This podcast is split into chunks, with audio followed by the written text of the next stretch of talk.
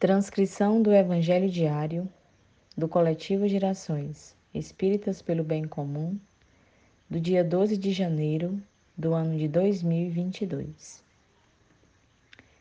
Em clima de paz, pela permissão de Jesus, nos reunimos essa noite por ocasião do Evangelho sequenciado do Coletivo Gerações Espíritas pelo Bem Comum. As vibrações desse encontro direcionamos aos irmãos vítimas de todo tipo de discriminação e preconceito: mulheres, pretos, idosos, LGBTQIA, indígenas, pessoas em situação de rua e outros. Façamos nossa prece inicial. Divino amigo Jesus, nosso coração alegra-se a cada oportunidade de reflexão em torno de teus ensinamentos, que são luzes de discernimento e serenidade ao nosso caminhar nessa terra que nos serve de escola no exercício do aprimoramento espiritual. Tua paz se faça semente em nós dia após dia. Assim seja. Nosso estudo dessa noite é da introdução do Evangelho segundo o Espiritismo Resumo da doutrina de Sócrates e de Platão. Itens do quinto ao décimo quarto. Perdão, do oitavo ao décimo quarto. Se a alma é imaterial, ela deve passar, após esta vida, para um mundo igualmente invisível e imaterial, da mesma maneira que o corpo, ao se decompor, retorna à matéria. Importa somente distinguir bem a alma pura, verdadeiramente imaterial, que se nutre como Deus da ciência e de pensamentos, da alma mais ou menos manchada de impurezas materiais, que a impedem de elevar-se ao divino, retendo-a nos lugares de sua passagem pela terra. Sócrates e Platão, como se vê, compreendiam perfeitamente diferen os diferentes graus de desmaterialização da alma. Eles insistem sobre as diferenças de situação que resultam para ela de sua maior ou menor pureza. Isso que eles diziam por intuição, o Espiritismo o prova, pelos numerosos exemplos que nos põem diante dos olhos. Se a morte fosse a dissolução total do homem, isso seria de grande vantagem para os maus, que após a morte estariam livres, ao mesmo tempo de seus corpos, de suas almas e de seus vícios. Aquele que adornou sua alma, não com enfeites estranhos, mas com os que lhe são próprios, ele somente poderá esperar com tranquilidade a hora de sua partida para o outro mundo.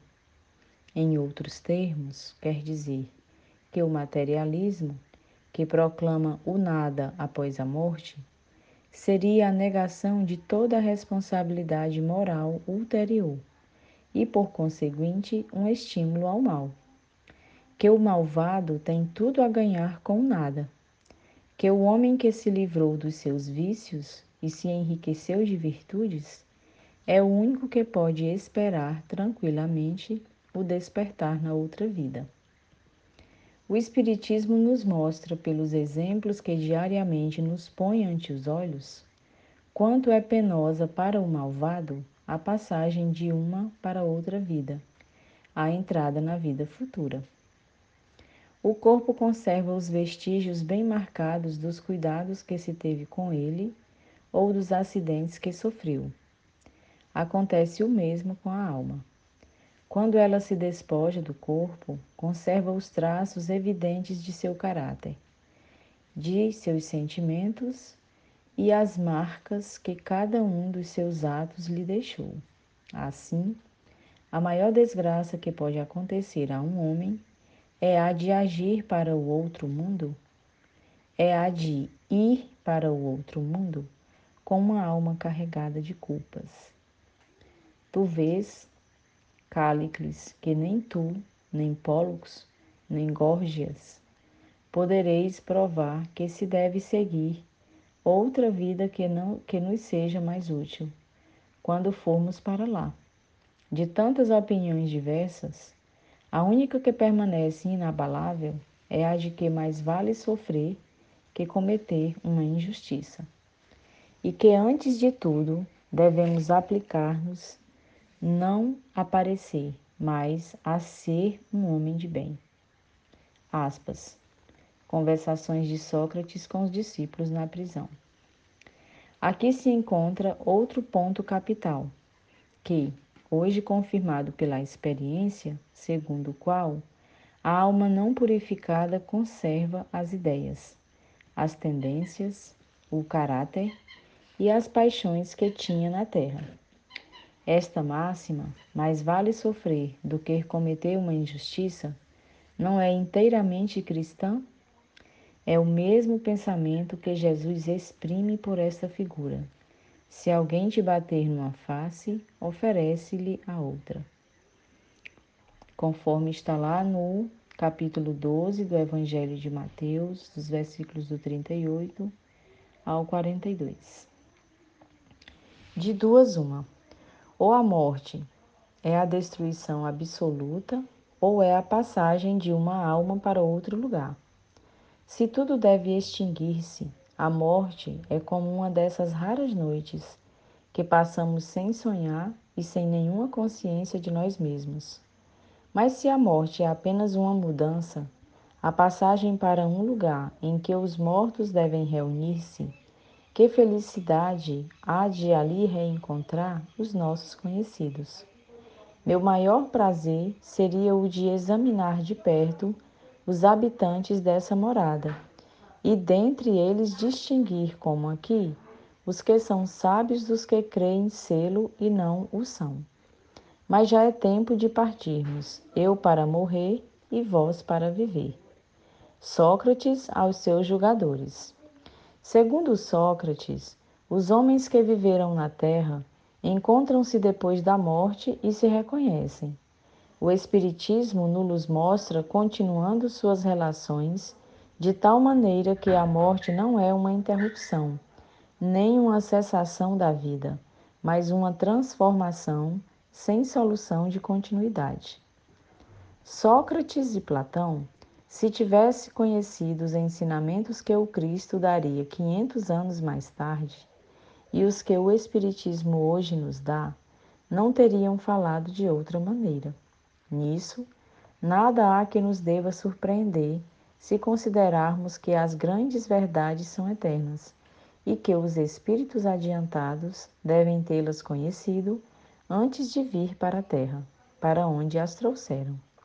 Se considerarmos ainda que Sócrates, Platão e os grandes filósofos do seu tempo podiam estar mais tarde entre aqueles que secundaram o Cristo na sua divina missão, sendo escolhidos precisamente porque estavam mais aptos do que os outros a compreender os seus sublimes ensinos, e que eles podem, por fim, participar hoje da grande pleiade de espíritos encarregados de vir ensinar aos homens as mesmas verdades.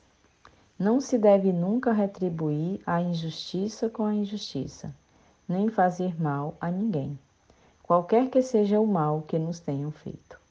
Poucas pessoas, entretanto, admitem esses princípios, e as que não concordam com ele só podem desprezar-se umas às outras.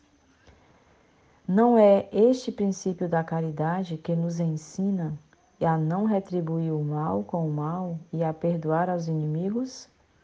É pelos frutos que se conhece a árvore. É necessário qualificar cada ação segundo o que ela produz. Chamá-la má quando a sua consequência é má e boa quando produz o bem. Esta máxima é pelos frutos que se reconhece a árvore. Encontra-se textualmente repetida muitas vezes nos evangelhos. A riqueza é um grande perigo. Todo homem que ama a riqueza não ama nem ele nem ao que possui, mas uma coisa que é ainda mais estranha do que aquilo que ele possui.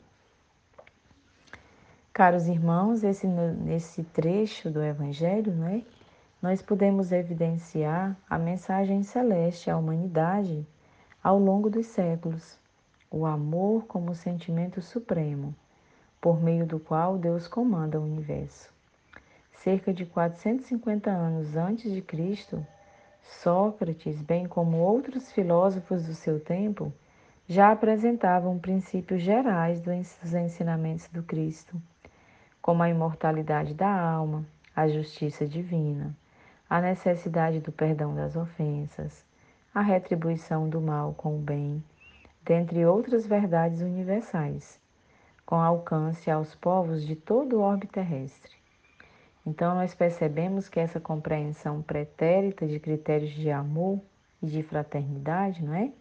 Evidencia uma preparação da humanidade para receber os ensinamentos de Jesus, que é nosso governador planetário. Sócrates viveu cerca de 450 anos antes de Jesus e ensinou princípios que o mestre Nazareno veio relembrar, veio reafirmar, veio exemplificar e que a doutrina dos espíritos veio mais tarde, no século XIX, relembrar e reavivar. Cabe a nós todos fazer desses ensinamentos ações práticas do nosso cotidiano para implantar a paz na Terra e favorecer a evolução espiritual da humanidade e, por conseguinte, fazer progredir o planeta na escala dos mundos. Então vamos agora para a nossa mensagem de hoje, que é do livro Caminho Iluminado de Emmanuel, pela psicografia de Chico Xavier. A mensagem é Cada Manhã.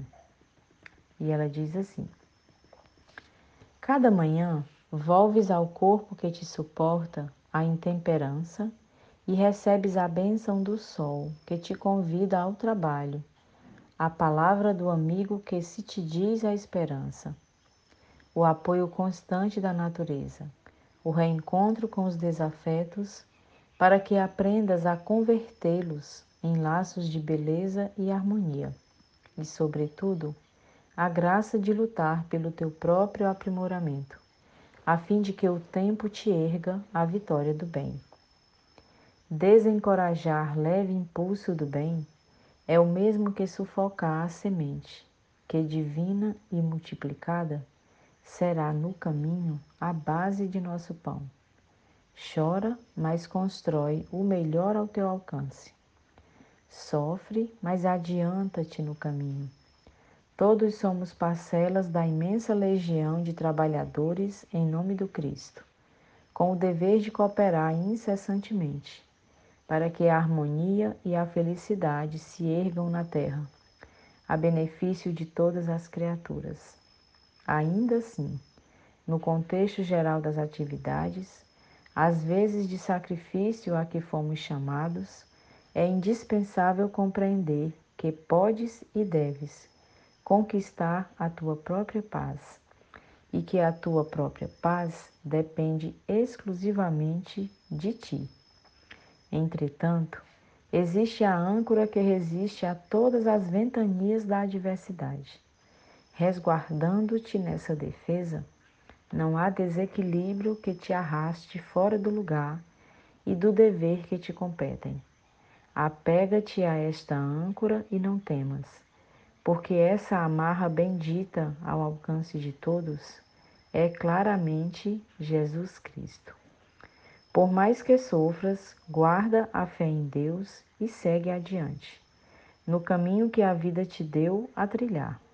A própria natureza é um livro de confiança na providência divina. E para finalizar o nosso estudo, vamos agradecer ao Mestre Nazareno pela oportunidade de fazermos reflexões em torno das nossas vidas com base em seus ensinamentos.